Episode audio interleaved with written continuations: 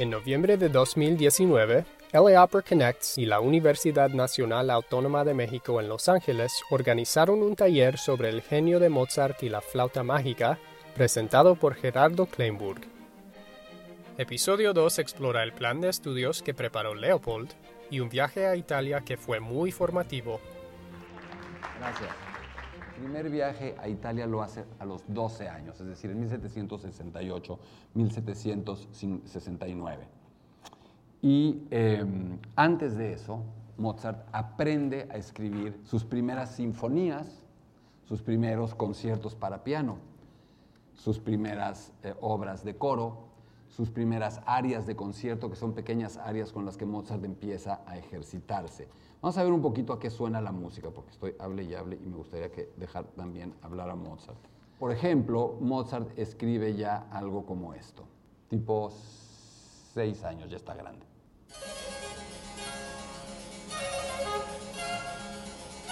Sonata para clavecín y violín.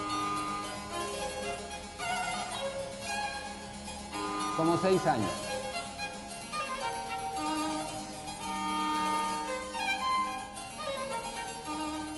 Infantil, juguetón, ligero, muy al estilo italiano, que es básicamente el estilo que impera, que tiene más éxito en Salzburgo. ¿Qué otro tipo de obras escribe Mozart en estos momentos?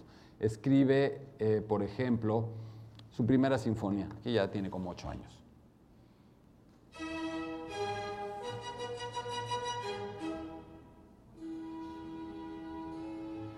Si ustedes entienden cómo un niño de 8 años puede escribir esto, ojalá me pudieran explicar.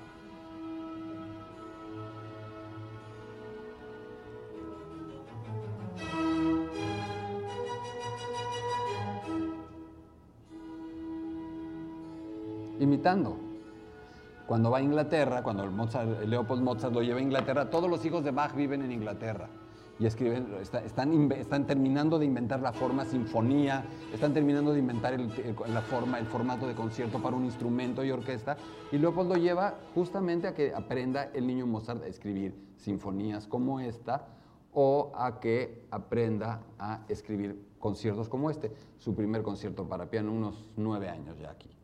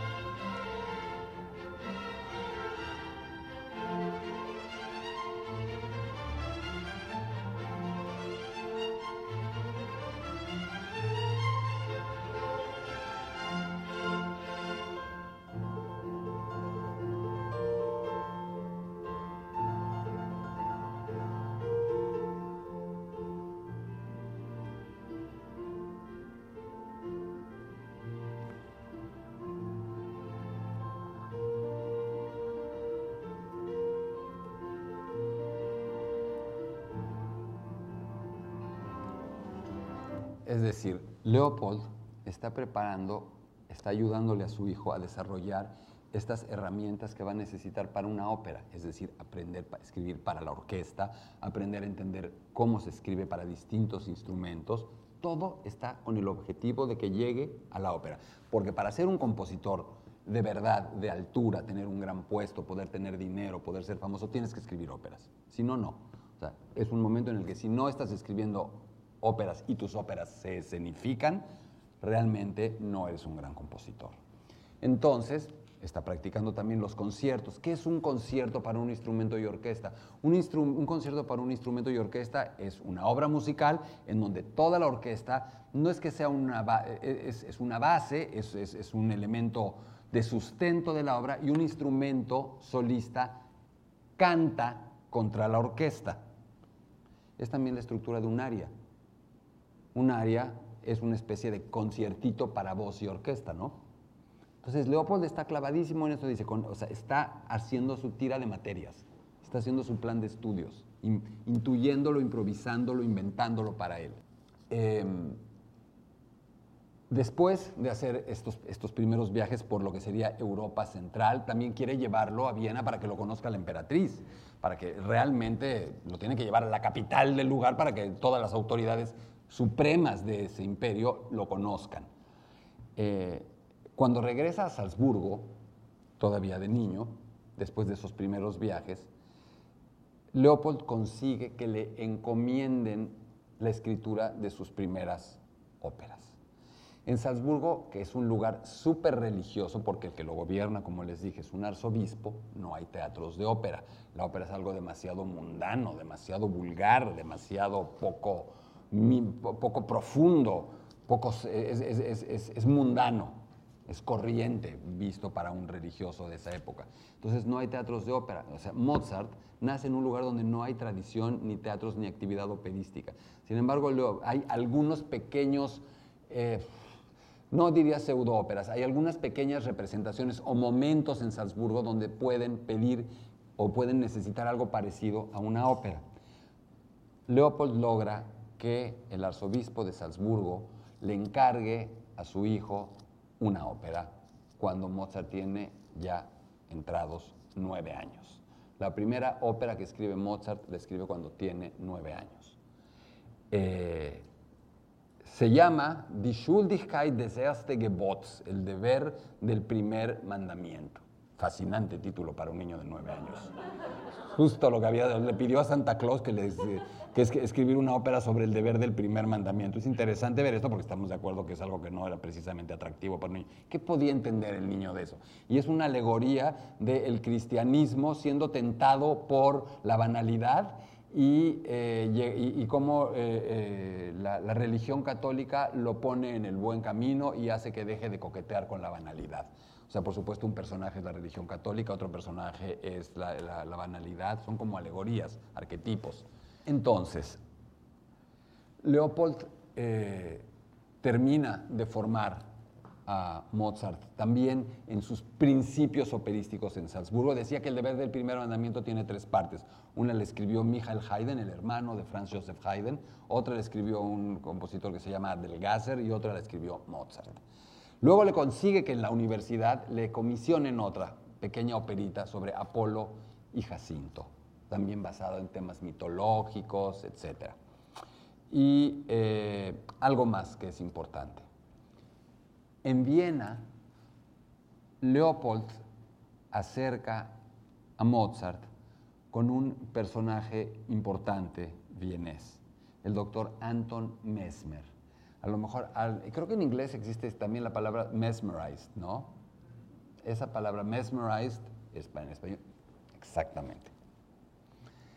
Eh, ahorita lo explicamos. Eh, viene de Mesmer. La palabra mesmerizar o mesmerized viene de Anton Mesmer, que era un hombre, una especie, un gran charlatán, fantástico, sugestionador, que es el padre de la magnetoterapia, además. Es el primer individuo en la historia que pensó que, que magnetizando a los pacientes los podía curar. Ese hombre, que es un hombre muy rico, tiene su castillo donde todo está magnetizado, el agua, las sábanas, la comida, el jardín, todo. Eh, le encarga a Mozart una operita pero es una operita distinta porque es una ópera que se llama Bastián y Bastiana, sobre dos niños que están medio enamorados uno de otro y que el niño siente que, la niña siente que el niño ya no la pela y entonces recurre a una especie de mago, poco como Mesmer, para que le diga qué hacer y él le da la receta perfecta para que el niño la vuelva a querer. No le hagas caso. Finge que tú estás interesada en otra persona. Entonces eh, el niño, la niña actúa así y finalmente eh, logran reconciliarse estos dos niños. Pero hay algo muy interesante y ese es crucial para entender, o sea, esto sí es nodal para entender la flauta mágica. Por un lado dijimos que está la ópera seria, por el otro lado está estas operitas que le encargan en Salzburgo, una basada en eh, la religión católica, otra basada en una especie de historia mitológica. Y lo que Mesmer le encarga a Mozart es un pequeño género de teatro musical, de ópera si lo queremos llamar así, que se llama Singspiel. En muchos lugares, cuando la ópera empieza a salir de Italia y emigrar y a colonizar otras culturas, se adapta a esos lugares, trata de popularizarse. Hay gente que trata de hacer, para vender el nuevo producto de la ópera en el, mercado, hay que facilitar la ópera un poco. ¿Qué mejor idea que hacerla en tu idioma, para que la entiendas? Y dos, empiezan a hacer tanto en Inglaterra como en Francia, como en Alemania, como en España, o bueno, en lo que será Alemania, este género mitad cantado y mitad hablado, hablado, hablado, no con recitativos, hablan y cantan. En Inglaterra eso se llama ballad opera y es la abuelita de qué? ¿Qué? ¿De qué género puede ser? Si es en inglés mitad hablado y mitad cantado. Del musical. Ahí están haciendo el musical. En España empiezan a hacer sus obras mitad habladas y mitad cantadas. ¿Qué género están haciendo? La zarzuela. En Francia, tiempo después aparecerá ese género, será la opéra comique. En fin, no, no me... Y en Alemania existe también ese género que se llama Singspiel. Entonces Mozart, niño de más o menos de 11 años, le encargan esa ópera. Y ahí sí es feliz. Le encargan una ópera de unos niños que se quieren... O sea, por un lado le encargan el deber del primer mandamiento y por el otro lado Bastián y Bastiana. Todo esto van a mañana poderlo aterrizar en la flauta y, y pasado mañana. Todo esto, de, toda esta, eh, todos estos estilos que Mozart imita, de los que Mozart bebe, van a aparecer en la flauta mágica. Entonces ya tenemos de alguna manera el contexto de Mozart, de, de su padre, del tiempo en el que nació, del lugar en el que nació, de eh, la, la, estrategia de su papá para formarlo musicalmente, de alguna manera ya hizo que hiciera el kinder y la primaria y la secundaria musicales. Ahora tiene que ir a la prepa y a la licenciatura. Y ese lugar solo puede ser uno, Italia. Lo tiene que llevar a Italia. Y el plan es muy claro. Empezamos desde arriba, nos vamos, o sea, desde Milán hasta Nápoles y de regreso. Y Leopold planea perfectamente qué quiere. Un, va a ser, el primer viaje va a ser un viaje de 15 meses, empieza en 1900, 1600, 1769. Uno quiere que domine y aprenda perfectamente el italiano. Necesita dominar ese idioma para poder escribir óperas en italiano y a la italiana. Dos, quiere que le den una comisión, que le comisionen una ópera. Las óperas, si, si, cada casa, si cada gobernante tiene o busca mostrar su poder con su Spotify, que son sus compositores, pues si tienes poca lana, le puedes encargar al compositor que te haga una sonata para clavecín. Si tienes más lana, a lo mejor le pides un cuarteto de cuerdas, porque tienes que contratar también a los músicos. Si tienes más lana, pues a lo mejor le encargas una sinfonía y lo haces con una orquesta. Y si tienes toda la lana del mundo y todo el poder del mundo, le encargas una ópera, que es lo más caro. Es la muestra suprema de estatus. Yo, el conde de Kleinburg, te encargo eh, mi ópera. ¿Y qué quiero con la ópera? Quiero quedar bien, porque es una ópera que está hecha para mí, que se va a hacer frente a mí el día de mi cumpleaños, o el día que me coronen, o el día que, lo que sea, cualquier festividad. Son políticos, como hoy también. Todos los políticos cuando tienen un evento especial, al menos en México, no sé si aquí tanto, no, no sé, no, aquí no creo que el, el mayor de un pueblito haga una fiesta. Sí, igual y sí, ¿no? En, en la plaza hacen un showcito. Igual que los políticos mexicanos, pues hacen el Día de la Revolución, el Día de la Independencia, hacen un show en un lugar. Se hacía también en esa época y lo, el show supremo que podías hacer era una ópera. Y esa ópera tenía que ser una ópera que de alguna manera te representara, que medio estuviera dedicada a ti.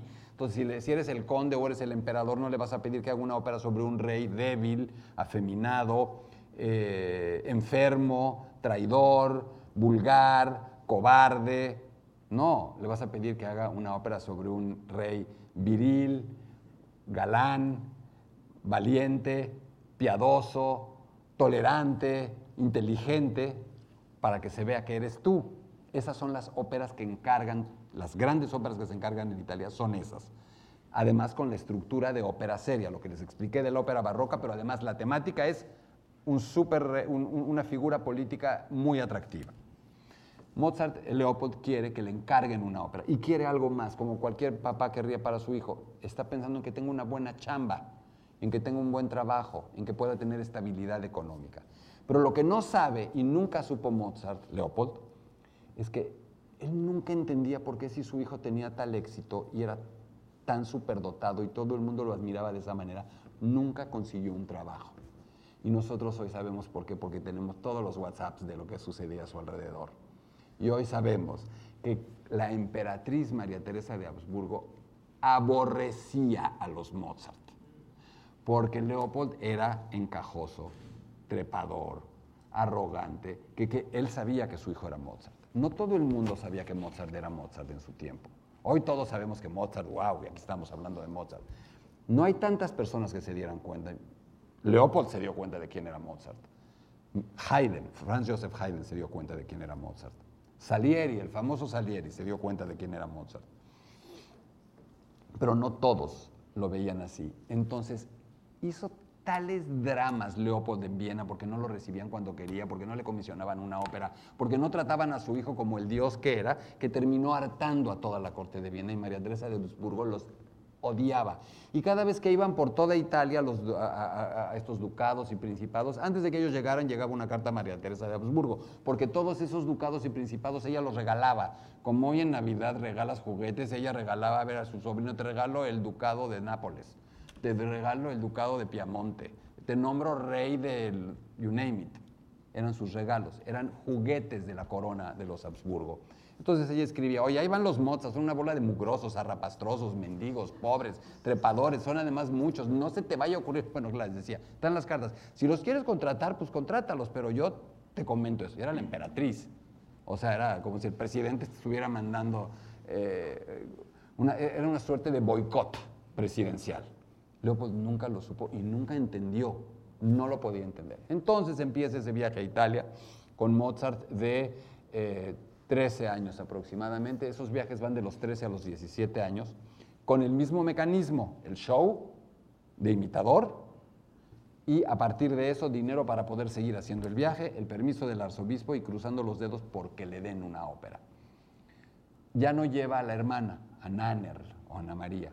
Por supuesto, muchas mujeres dicen que la talentosa era Nanner y que como era mujer, por eso nunca le hicieron más caso y el eh, que conocemos es a Mozart.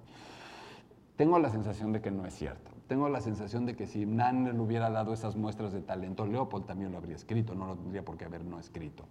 A, la hermanita ya no la llevan ese viaje por una simple razón. El cual es el único problema de un niño prodigio, que crecen. Y si crecen ya está complicado, o sea, ya no es, ya no es niño prodigio. Y Nanner, que tiene 5 años más que Mozart, si Mozart tiene 12, 13 años en el primer viaje, ya tiene 18. Y no es como Mozart, que además era de unos 50, chiquitito, picado todo de viruela, con una tez amarillenta. Comentamos, imagínense la dentadura de la gente de esa época. No creo que tuviera así precisamente dientes de Donny Osmond, ¿verdad? Debe haber tenido una dentadura. No era un tipo atractivo. Y empiezan el viaje por Italia. Y en ese viaje por Italia oh sorpresa. En el primer lugar en el que se paran, en Milán, el conde Firmian dice, wow, te pido una ópera. Ahí te ve el billete, escríbeme una ópera. Pues esa sí nunca se le imaginó Mozart, que en el primer, a la primera, o sea, home run a la primera pichada, no se lo imaginó. Y para hacerla en Milán, pero tenía que esperar porque eh, una cosa es que se le encargue, le da una, una, lanita, le da su dinero, tiempo después les mandan el texto, el texto de lo que tiene que musicalizar y el compositor empieza a musicalizar solamente la parte de los recitativos, porque los recitativos, esta parte que es medio cantada, medio hablada, donde no están las arias, los coros, los duetos, los tercetos, esas, los recitativos son como unitalla y unisex, no es problema se escriben por machote, no están específicamente hechos para alguien. Las áreas, esos, momentos de lucimiento, sí están hechos a la medida, es como el sastre. El sastre no puede hacerle un traje ni un vestido a alguien si no la ve, si no lo mide. Entonces las óperas se hacían primero los recitativos y cuando llegaba, llegaba, llegaba dos, tres semanas antes del estreno al teatro y órale, enfriega las áreas en 12 Hoy al cantante, o sea, ni modo que hoy habría sido distinto. Pues si eres el cantante, le mandas un demo por WhatsApp de, tu voz, el compositor lo escucha y ya sabe más o menos que te puedes, si tienes buenos agudos, buenos graves, si es la voz ágil, si no es ágil, ya sabe cómo es la medida. Mozart lo tenía que hacer en el último momento. Entonces, realmente Mozart describe las, la parte más lucidora de las óperas, la más conocida, en dos semanas. Generalmente, generalmente la obertura la escribe un día antes del estreno. Generalmente están escritas un día la obertura un día antes o el mismo día. Dicen que don Giovanni la escribió el mismo día del estreno. Es, muy posible, sí es muy posible. Le dan, le comisión en esa ópera que va a ser Mitridad de Rey de Ponto, una ópera seria con todas las de la ley. Mozart sigue bajando por Italia y entonces el siguiente punto es pasar por la Academia de Bolonia para que se forme, es la única escuela reconocida de música en Europa, la Academia de Bolonia que dirige el padre Giambattista Martini, entonces eh, pasa por ahí, lo único que Mozart, o sea, es otra de las cosas que, ¿qué quería Leopold? Una ópera, que se lo comisiona, se la dan enseguida. ¿Qué otra cosa quería? Que aprendiera italiano, sigue practicando italiano. ¿Qué otra cosa quería? Una selfie con el Papa. Era básico una selfie con el Papa. Crucial, quería enseñar, es perfecto el símil, quería enseñarla. O sea, mira, yo te, te, de nuevo en el WhatsApp, mira, se tomó una foto con el Papa, mi hijo. ¿Cómo le hacía? Tenía que recibirlo el Papa y pedirle que le diera. Pero ¿cómo podía demostrar que lo había visto? Porque el Papa daba una condecoración muy especial que se llamaba la espuela de oro, una espuelita que se Entonces, finalmente logra la cita con el Papa y le dan la espuelita. Y obviamente, en cuanto le dan la espuelita, pide que le hagan un retrato con la espuelita. Entonces, otro, checklist. Vio al Papa. En ese viaje también, cuando pasan por Roma, en Roma está, por supuesto, la sede de la religión católica y además eh, tienen todos los famosos tesoros del Vaticano, pero dentro de los tesoros del Vaticano que nosotros vemos, lo que tenemos son los tesoros visuales, de artes visuales, pero también tienen una enorme cantidad de tesoros musicales de música religiosa. Es, eh, tienen a los mejores compositores de música religiosa y los han tenido durante toda la historia del catolicismo. Entonces tienen esa música y es música de alguna manera propiedad privada del Vaticano. Está prohibido copiarla, copiarla sí. Yo siempre con el celular no puedes ir y tomarle una foto a la partitura. Y la hacen los highlights de esa música, of all places, donde creen, en la Capilla Sixtina. Entonces, en esa capilla, en ese lugar y en ese momento, la obra más famosa es esta. Es hermosísima.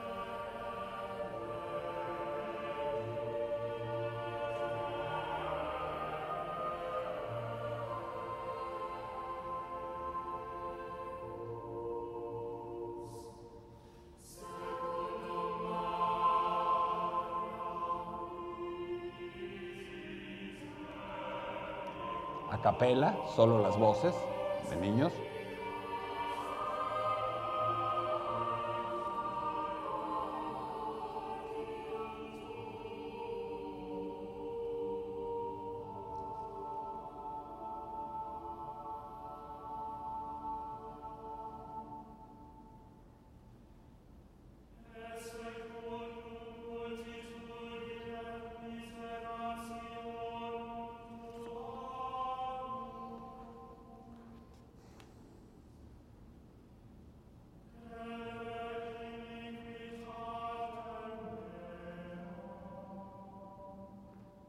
Aquí esta es una versión de 4 minutos 10, es una versión corta sin algunas repeticiones, dura como 6 minutos, hasta 7 minutos la obra. Y Leopold lleva a Mozart, que tenían mucha ilusión de poder escuchar esa música, que está prohibido copiar, bajo pena de excomunión, copiar la música. Eh, y cuenta Leopold, y es absolutamente verosímil, es la anécdota, la proeza más famosa de la vida de Mozart, que el niño de 11 años va con el papá, de la manita lo lleva a la capilla Sixtina a oír eso, escuchan el miserere de Allegri y se lo pueden imaginar. Llegan de regreso a la posada donde están hospedándose, el niño, Leopold, el niño Mozart le pide a su papá unos lápices y un papel pautado y escribe de memoria con una sola audición toda la obra.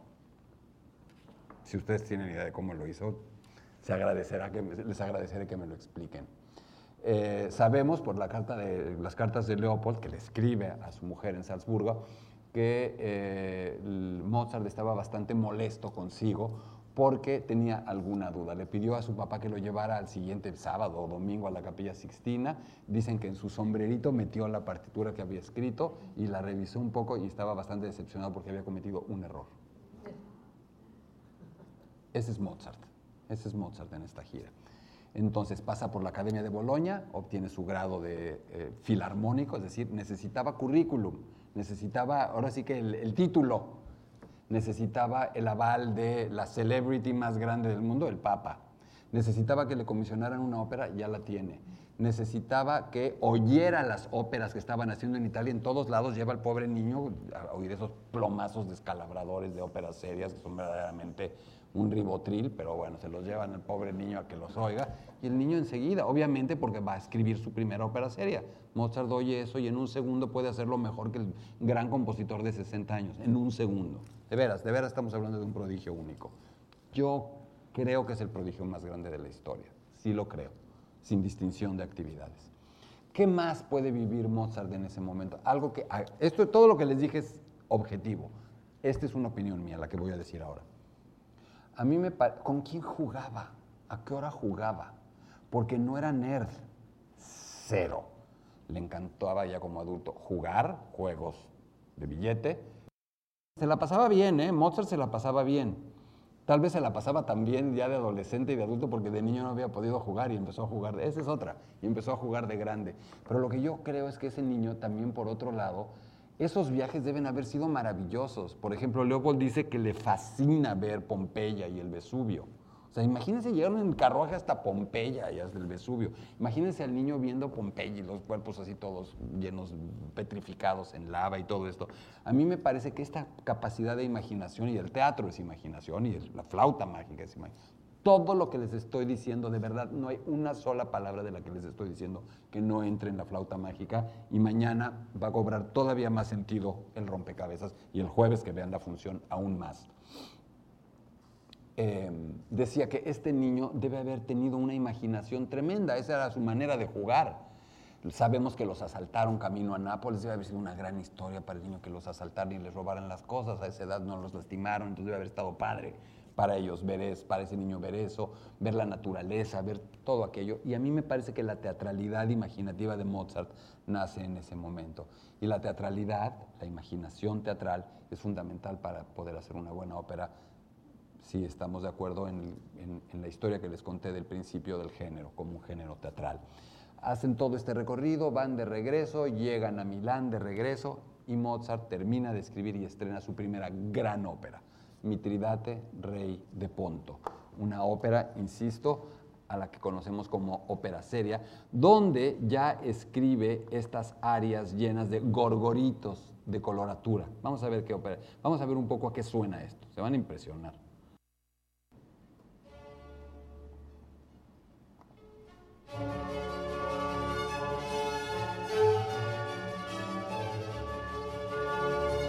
Ya aquí es un compositor hecho y derecho.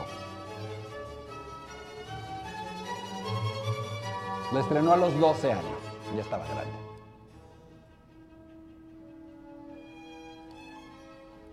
¿Y qué tipo de arias escribe? Arias como esta. Perdón. Solo les digo spoiler, pero es importante que se los diga. Para los que conozcan o tengan alguna noción de la flauta mágica, aquí, en este tipo de personajes, en este tipo de escrituras, están haciendo la reina de la noche. Si no saben qué es la reina de la noche y no la han oído aria, mañana van a entenderlo.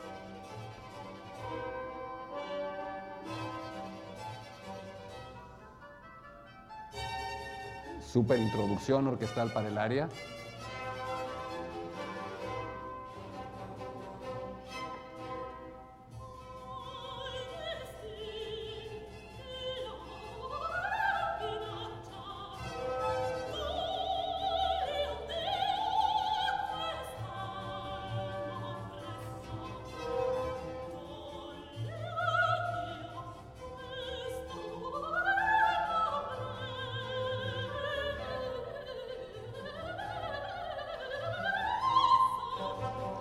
Estado divertidísimo el niño escribiendo estos gorgoritos.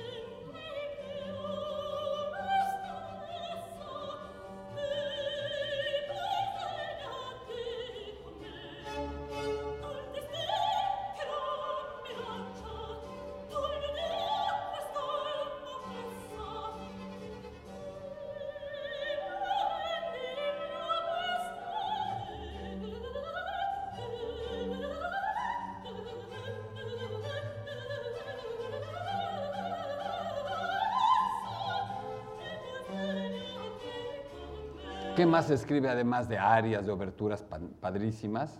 Marchas. Cuando entran y salen los reyes en esas óperas, tienen que tener su supermarcha, ¿no?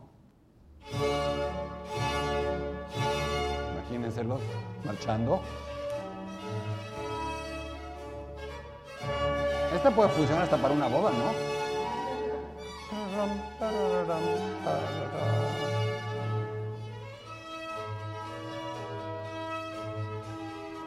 Son puros pedacitos. Mañana vamos a ver muchísima música, no se preocupen. Esto, pero hoy, tengo que llegar al final. Imagínense, tiene 12 años y tenemos que llegar a... Ya sé cómo le voy a hacer. Como La flauta mágica es su última ópera, voy a contar hoy la vida eh, entendiendo que me voy a detener hasta el momento en el que llegue el contexto de la flauta mágica y mañana hacemos una sesión de la flauta mágica pura solamente y con el contexto biográfico final, el pilón, el remate de lo que voy a contar hoy hace, insisto, ese viaje, estrena Mi Trinidad de Rey de Ponto, éxito clamoroso.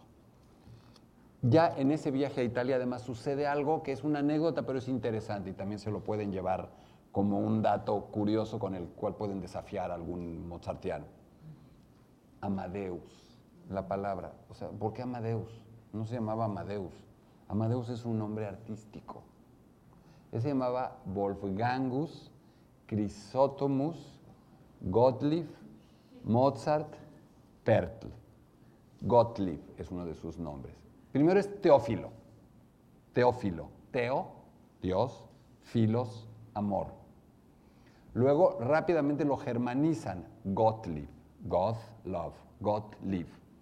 Y cuando van a Italia, en, en Verona en particular, da un conciertito así en algún lugar y un cuate que escribe en un periodiquito, en las gacetas de la época, dice que qué maravilla el niño prodigio que he escuchado y le pone, eh, él afirmaba, o sea, sabían que el que tocaba era yo, era Wolfgang Gottlieb Mozart. Y el Gottlieb, como está en Italia, esta especie de crítico, lo, lo latiniza y le pone Amadeus. Teófilo, ese, pregúntenle a un mozartiano, cómo evoluciona el nombre de Mozart hasta llegar a Amadeus. Originalmente es Teófilo, lo pasan al alemán, Gottlieb. Un, italiano lo italianiza, Amadeus. Y finalmente los Mozart les gusta el Amadeus, pero les gusta más ahora afrancesarlo. El Amadeus por Amédée. Mozart se llamaba a sí mismo nueve de cada diez veces Wolfgang Amédée Mozart. Y a veces ponía el Amadeus. Es irrelevante el dato, pero es chistoso. Seguimos. Entonces, eh, termina el primer viaje a Italia, regresa a Salzburgo, checklist de todo. 15 meses dura el primer viaje, todo lo logró, salvo la chamba. Y da mucha ternura que el pobre de Leopold tiene un éxito enorme en cada corte y Leopold dice, se quedan así como una semanita más sin tener mucho que hacer, como esperando a ver si cae. Nunca. Y hoy le tenemos que agradecer a María Teresa de Habsburgo que haya hecho. Si María Teresa de Habsburgo no hubiera escrito esas cartas bloqueando a los Mozart, Mozart habría tenido, terminado, terminado teniendo trabajo fijo en alguna corte de Italia y no habría sido Mozart. Ya veremos por qué. Episodio número 3 estará disponible pronto. Si te ha gustado escuchar Detrás del telón, suscríbete y deja un comentario en iTunes, Google Play o cualquier plataforma que uses. No olvides compartir este podcast con tus amigos en Twitter y Facebook. Nos vemos en la ópera.